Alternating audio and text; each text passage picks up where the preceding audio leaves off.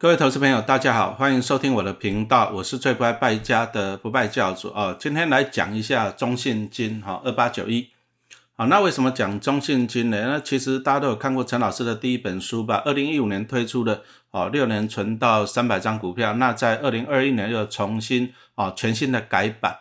好，那这个三百张股票的主角就是中信金了。那为什么陈老师会选择中信金来存三百张呢？哈，中信金股票代号二八九一二八九一，啊，看起来我们很熟悉，因为陈老师家里住台北市北投区。好，那我们家的四化前四码就是二八九一，啊，所以说这个是，哎，看起来就很怎么样呢？看起来就很 很熟悉的感觉嘛，哈，所以说这个叫生活投资术啊，答案是错误的哈。因为我那时候看到一篇报道了啊，就是某个有钱人啊，那他在中信金大概十几块钱的时候啊，就买进一百张，啊，讲错了，买进一万张，有钱人是一万张哈，陈老师才是一百张哈。然后呢，他等到中信金涨到二十几块钱的时候，他就把它出清。好，那他的投资逻辑是这样：第一个，中信金我相信大家很熟悉吧，以前就是中信银的业务嘛，对不对？好，那他在台湾目前有一百五十二家分行。而且它还有海外的分行哈，比如说在全球十四个国家中有一百九十六个海外分行，哦，所以说看起来它是在台湾算是蛮积极布局海外的银行之一的哈。那银行的好处就是获利也算蛮稳定的哈。那当然了，最近在升息嘛，从去年啊到今年在升息。那升息来讲，对银行的利差就有帮助。什么叫利差？啊，银行就是将本求利，拿大家的钱存款，然后拿去怎样放贷？放贷，比如说给信贷呀，或者是信用卡贷款呐，或者是怎样房贷嘛。啊，那去年到现在，台湾呢，中华民国央行已经升息了五码，啊，一码是零点二五趴，所以五码是一点二五趴。好，那你有没有感觉到你缴房贷的压力变重了？有没有感觉到？当然是有嘛，对不对？好，那当然呢。升息，你缴房贷压力重了，那对银行来讲就有好处啊？为什么？因为收到的利息更多嘛，哈，所以升息对中信金的那个银行业务是有利的，哈。那再转回来了，讲那个有钱人，对不对？啊，在十几块钱的时候，他就给他买进一万张，干嘛？因为中信金最近都被人家戏称为一块金嘛，哈，最近五年大家都配一块钱，今年也是配一块钱，所以在十几块买进的时候，那时候殖利率大概有六趴，好，那这个其实。配息很稳定的公司是可以用直利率法来评估的，然后等到中信金涨到二十几块，比如说二十五块的时候，他就把它出清。好，那为什么是二十五？因为配一块嘛，二十五块剩四趴，所以你们发现它是直利率六趴的时候买进，四趴的时候卖出。好，那这样子好处是这样：第一个买进一万张，那每年配一块钱，好，一万张可以领到一千万嘛？干嘛？游山玩水嘛，对不对？好，那涨到二十五块、二十几块的时候。好，卖掉，卖掉赚什么？赚价差，买十几块，卖二十几块，一股赚了好几块，一万张赚了好几千万，要干嘛？游山玩水啊，对不对？好，所以说陈老师当初看了就很羡慕这个有钱人哈。那秉持着有为者亦若是啊，哦，所以说陈老师也开始存中信金啊。当初说目标是一百张，后来存到了三百张。好，那我目前大概有七八百张吧，我也忘了，反正每年配股利的时候拿到股利单，我就知道我有几张。好，这个就讲到了存股票的最高境界，就是忘记它的存在。哈，零股利。好，那刚刚讲到的中信金哈，它过去是以银行业务为主哈，中信银。好，它在银行布局非常的好积极。但是我们刚刚也讲到了，升息对银行是有帮助的，可是呢，降息的哈，所以说你会发现，其实降息对银行是不利的，因为过去嘛，大家你看那个。好，房贷率很低的时候，所以说一般来讲，金控它都会怎样积极的布局双引擎，哦，就是它不要只有什么银行单一业务了，那万一受到利率的影响太大，那怎么办？哈，就会影响。所以说，在二零一五年，哦，台湾人寿哈，中信金就把它并进来，成为它百分之百持有的子公司。好，那接着我们可以看到，它过去几年呢，寿险的比重就逐年攀升嘛，哈。因为银行的业务扩展还是有在扩展的啊，但是因为并了中台湾人寿以后呢，哈，这个寿险业务就啊比例就会攀升很多了啊啊，但是寿险有好处的缺点，你会看到中信金在二零二一年获利大爆冲，啊，那原因很简单，因为二零二零年那时候就碰到疫情嘛，疫情美国联储会就大降息，哎，那刚刚不是讲到说降息对银行的获利会有压力嘛，对不对？因为赚到的利差变少了。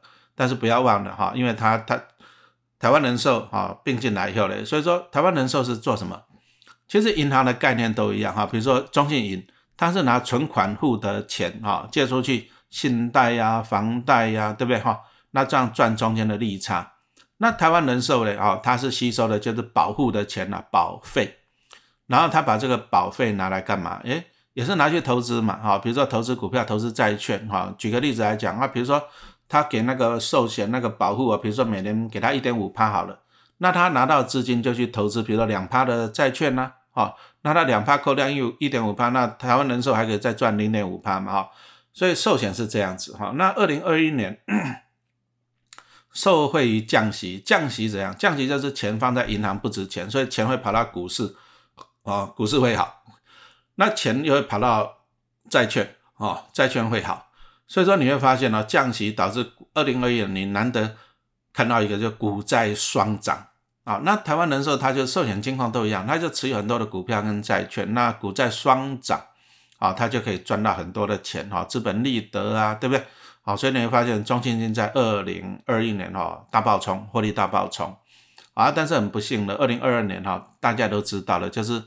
好，第一个就是美国嘛，通膨太严重了，它就怎样降息哦，升息，升息就是把钱怎样收回银行。什么叫通膨？就是过多的资金去追逐少量的商品啊。你看嘛，降息是把钱从银行放出来，那放出来以后呢，啊，大家去追逐商品，那又很不幸的要碰到俄乌战争嘛，对不对？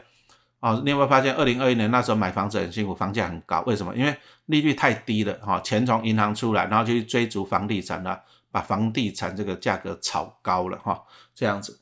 那再来了，美国因为通膨太严重了，去年下半年他们动不动就八趴九趴的通膨率，所以美国联储会就大升息哈，在去年升息的十七码，那从去年三月升息到现在已经升息了二十码五趴哦，美国升息也是很恐怖。好，那升息就倒过来了啊，钱放在银行比较值钱了，所以说钱会从股市跑去银行，股市下跌。好，钱也会从债券跑去银行，债券下跌，所以二零二二年我们又看到一个股债双跌，对不对？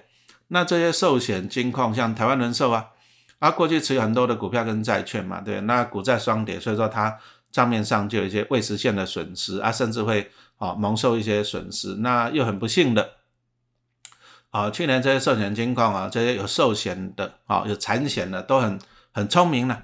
啊，都卖的防疫保单，这去年赔了两千亿，今年还赔一千亿。这个防疫保单，这个这些产险公司、寿险公司啊，总共赔了三千亿新台币啊！哈，那当然台湾人寿也不能幸免嘛。我记得那时候有出来讲说，一天就要赔五千万啊，就台湾人寿就大赔钱啊，所以说那获利就大衰退了。所以我们可以看到，在二零二二年哈，那个它的那个台湾人寿那边获利是衰退的，好啊，全部就靠那个银行端了，中信银，因为。啊，升息对中信银是有好处，但是寿险的获利就衰退了，变成负的，那就导致这样，中信金在二零二二年哦，这个 EPS 就大衰退了哈。但是我们要看一个事情了，什么事情呢？啊，很多东西我们要看怎么讲呢？这个是一次性的事件，还是说长期性的？那我请问你在去年哦，那个美国这样升息十七嘛，四点二五帕。这个是长期性的，每年会升级四点多趴吗？几率很低吧，不可能嘛，对不对？银行都倒好几家了，是不是？那再来，去年那个防疫保单赔很多的钱，那请问你，防疫保单是一次性的，还是今年还会那么聪明继续卖防疫保单呢？当然也不会了嘛，对不对？哦，所以说我们可以从这里我们会发现啊，就是说其实哦，二零二二年哦这些大利空啊，其实都是一次性的。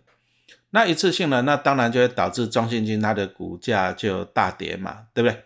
那再请问你，如果说当你碰到这种一次性的利空的时候，股价大跌，哎，是不是一个好的 timing？哎，请问大家哈，是不是一个好的捡股票的时间点哈？我们来看一下，在二零二零年啊，当然那个时候是疫情了，啊，疫情那时候中信建是暴跌哦，跌到十六块多，那大家都知道了，后来就这样，因为降息，好，那导致怎样？银行的获利啊，虽然说中信银获利。啊，可能有点衰退，但是因为那时候股市实在是太热了，所以说他们有一些什么财富管理啊、手续费获利也不错啊，把饼做大。再就是寿险哈，二零二一年看到一个股债双涨，所以呢，你看到那时候十六块多，而且中信金在二零二二年初，为什么是二零二二年初？因为反映二零二一年获利大成长，哎，股价我还记得突破三十到三十一块钱左右哈。那你看这样从低点上来涨了大概一倍哈，所以说金融股啊，有时候你要买在它衰的时候，啊，涨上来就很可观哈。那你再看去年，因为美国大幅升息嘛，那升息结果呢，啊，还有没有印象？那时候大盘从一万八千多点哈，跌到去年年底十月多的时候，啊，跌到了一万两千多点哈，大盘也蒸发了六千点哈，也很恐怖了。啊，那时候中心就要跌到二十块。啊，甚至十九块多，可是你看呢，最近的反弹上来，谈到什么二十四块？那你看二十到二十四，啊，也弹了二十趴，啊，也弹了二十趴。所以从这里就讲到，其实其实寿险为主的金矿，其实大型金矿获利都还蛮稳定的了哈。那当然，它二零二二年获利大衰退，我们刚刚跟大家报告过，就是一个大升息嘛，再来就是一个什么防疫保单，但是这些都过去式了。啊，清楚没有？这些都过去式了哈，所以说其实今年还是看好，因为今年目前看起来获利成长的几率非常的高哈。等一下再来跟大家分析一下哈。那当然我们就稍微自录一下了。那其实陈老师现在跟大家分析这个中信金的营运的状况跟今年投资的情况，其实我是因为我才刚录完我那个 A P P。啊，陈老师有个 A P P 哈，那提醒你，陈老师没有什么，你只要看到一些什么免费存股群主加入耐群，那个都是诈骗。陈老师没有耐群，好，陈老师也没有什么免费群主，请你记得一件事情，免费的永远最贵，好，按你贪他免费，他就咬你本金，把你咬光光哈，拜托一下，免费的最贵，好，那陈老师一个不败教主陈崇明的 A P P 哈，那我们就一个什么，来，那不败存股数 A P P 哈。那目前正在年定方案哈，正在给大家特价的优惠中。好，那我们先来讲我们这个 app 到底有什么好东西、好看的哈。那第一个，我刚刚是不是讲到？我现在跟大家念的哈，跟大家因为 podcast 的只有声音嘛哈。那我这个的哦讲稿，我的讲义就是我今年刚刚开始、刚刚录完的哈，六月份的我们 app 的时事影音课程哈。好，那我们的时事影音课程来讲是这样子的哈，因为实时影音要的就是这样及时性了啊，比较及时。那大家都知道嘛啊，这股票投资要及时嘛，所以说我们每个月哈都会录一篇这个时事影音啊，每个月啊都会给大家录一个时事影音课程。那这个的好处就是说及时啊，像我觉得说哎，中信金啊，因为我们从啊等一下再跟大家报告，我们看到说哎，它的获利是在成长。那成长的股票虽然说今年只有配一块钱，是不多了，因为目前二十四块多的股价来算呢，才四趴多。啊，但是不要忘了，有时候我们赚到资本利得啊，比如说你加他赚个两块，总比股利赚一块好嘛，对不对？啊，所以说你赚到资本利得哈，其实你的帮助会很大。好，所以说我们刚刚讲到说我们的 app 哈 app 陈老师 app 啊，第一个它有什么实时影音课程啊，那再来就是 app 它有什么好处啊？最主要就是说我为什么可以知道说哎中信金它的获利在成长，这个我们个人哈讲之外要评估还是有一些困难性的。啊，我们个人你要去评估它什么分行的获利啊，然后升息、降息对它的影响啊，寿险那边啊，真的有点复杂啊。但是 A P P 有个好处，好处是这样，就是我有一个那个啊法人决策系统哈，西曼尼的，那就有很多的法人啊，提供很多的专业的知识啊资讯，那我们就可以看得到，我们就可以分析，按照法人的分析啊，知道说哎，今年呢，甚至明年的获利是怎么样哈。那目前看起来是获利是成长的哈。所以陈老师很喜欢，就是啊，从这个获利成长的找啊找潜力股了。那你要怎么知道它获利成长啊？答案就是陈老师有一个法人系统，那他可以预估哈 EPS 的成长率。好，那当然这个法人系统也是不断的在更新呐。有如果有最新的法人啊，最新的资讯啊，比如说如果说假设了啊七月再升息一次，哎，那法人会去预估。那预估我就知道说，哎，这个到底，哎，这家公司的 EPS 是成长还是怎么样？好，所以说这个是我们 APP 最大的好处，就是说你不用自己再去乱猜瞎猜，啊，它的 EPS 是这样，我们可以从 APP 里面看。再来 APP 的好处就是它会主动去帮你筛选，啊，你可以去设定哈一些参数啊，比如说过去五年呐，对不对？第一本利比啊，哈，那殖利率多高啊？那获利成长啊，营收成长的，你可以设定。哦，那一秒钟哈，A P P 好处就是它可以一秒钟就帮你抓住体质的优良的公司，啊，你可以把它存起来。接着呢，我们会用那个什么本利比法跟折利率法，啊，那帮你评估目前的股价合不合理。那当然有红绿灯嘛，哈，便宜啊，合理还是昂贵价。所以你从这里可以看到我们 A P P 的优点啊，第一个就是法人的系统啊，它预估这家公司获利是成长还是衰退对不对啊？当然你也可以自己去筛选哈，因为一千多档股票，快两千档股票，你要怎么知道说好公司，对不对？好，我们就设定了一些筛选的条件，那 A P P 主动帮你筛选。好，那接着我们还有红绿灯，好，那它就会帮你判断说合理啊、昂贵还是便宜的股价。好，那除了 A P P 有这个功能，还有刚刚讲到的时事影音之外呢，还有什么东西？哦，还有我们每个礼拜会推出那个分析文章，哈，这个都是陈老师有在研究中啊，有在观察中的股票了哈。那其实我上一次直播有跟大家分享了，分享几档股票，比如说广达好了，好，那广达陈老师那时候对他有兴趣啊，我买的时候七十几块钱哈，啊，我粉丝团也分享，我买在买了二十张嘛，哈，那我第一个我对这个股票有兴趣，有兴趣我就要做研究啊，所以说我们会就会写啊，写那个研究报告啊，所以说广达也写过研究报告了，那老师写完以后发现，哎，真的值得投资。好，所以说陈老师就去买，哈，买了二十张。那买了以后呢，我们 A P P，好，它有一个讨论区，好，那讨论区陈老师就在 A P P 里面分享，啊，分享说啊，我买了广达，买了二十张，好，那分享以后，那大家都知道了，知道说，哎，陈老师到底是哦怎么样去操作的。后来广达，那当然广达后来陈老师是获利了结了，二十张哈，赚了大概几十万，然后把获利了结，啊，获利了结在 A P P，啊，也有分享，啊，所以说这个是一个好处。好，所以说我们除了每个礼拜有时事分析文章以外啊，那我们还有什么？哦，我们还有那个刚刚讲到的影音课程嘛，对不对？哈，除了文章还有影音课程哦。那再来就是说哈，每个月还有一个选股清单哦，选股清单。好，那再来就是我还有一个交易笔记了哈，就是说啊，我买进了，我要卖出要怎么处理哈？那过去是用文字的方式，那将来我再看看是不是要改用声音，因为讲解比较清楚哈。不过这个反正还有这些东西好看给你。而且更迷人的是这样哈，你现在加入的，好，那过去的过去几年，老师这个 A P P 大概从二零一九年开始嘛哈，二零一九年到现在已经累积了四百篇的文章，五十部的影音，还有三十集的啊音频了哈，还有 p o c k e t 怎么啊，快三百集了啊，那这些都可以免费的获得，好，所以说你有没有发现啊，这个真的是非常非常的迷人啊，那现在因为现在就年定嘛啊，那现在。下杀四一折，好，那请你赶，我们会提供那个链接给你啊，请你要记得哈，赶快把握这个时间。好，那我们再回到那个中信金，好，那一家公司我们希望看的是它营运获利哈，稳不稳定的哈。那中信金其实在二零一四年跟二零一五年的时候，它的获利都有点爆冲哈。那但是我们看一下，二零一四年并购东京资信银行，它有一百四十八亿的廉价购买力，也就是买太便宜了。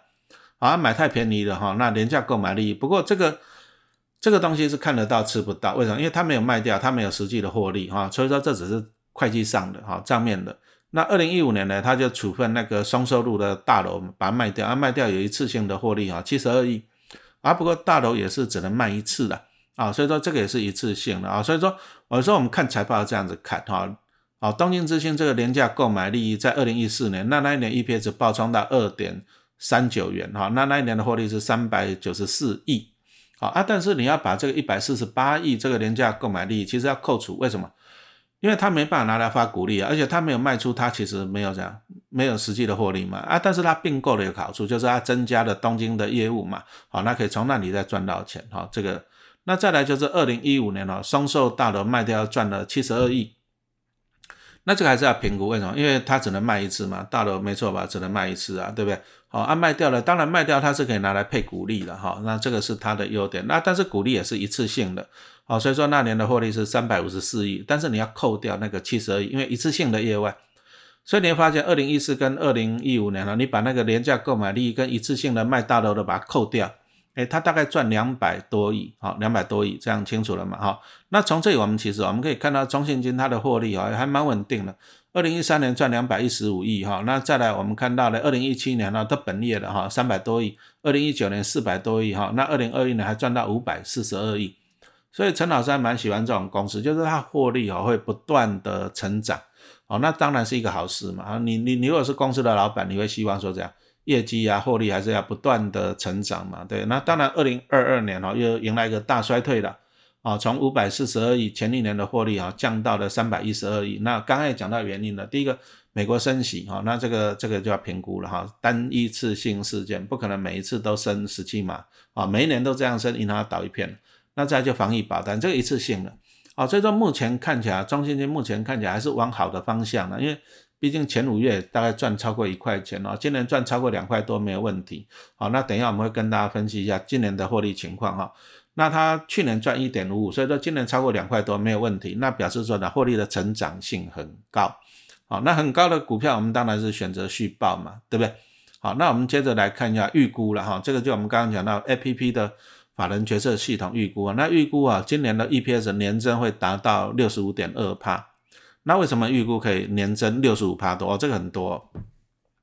好，那就是第一个企业调整库存，然后前一阵子电子股在调整库存，调整库存结束了，哈，那放款余额好将会年增七帕，好，那再就是受惠美国升息二十码，那中台湾升息五码，哈，存放利差也会提升，哈，不要忘了中信金我们刚刚讲到了，哈，它在全世界哈有十四个国家一百九十六个海外分行，哦，所以说美元升息二十码，升息了五趴，那当然它在海外银行就受惠嘛，对不对？那台湾只有升起五码，那当然受惠的程度比较低。不过因为它美国的啊美元的业务很高，所以说当然是有帮助哈。那再就是啊放款成长哈，我们看它历年来啊它的存放款都不断的在增加，就是收到保护的存啊收到存款户的存款跟放出去的钱也都不断的增加，还有一些财富管理的啊手续费它的收入也会年增七八啊。再来就让大家瞩目的是台湾人寿了哈，台湾人寿去年真的很衰嘛，因为美国大幅升息。这第一个，然后再来就是又有什么防疫保单，那不过这都过去式了哈，所以说台湾人寿下半年获利会重返成长的轨道，也就是说它去年是拖油瓶，好，那今年就不会拖油瓶了，哈，这样清楚了吗？好，那表示它的获利会在成长，哈，那我们 App 我们可以用什么本利比分析？那到底它现在的股价是贵还是便宜？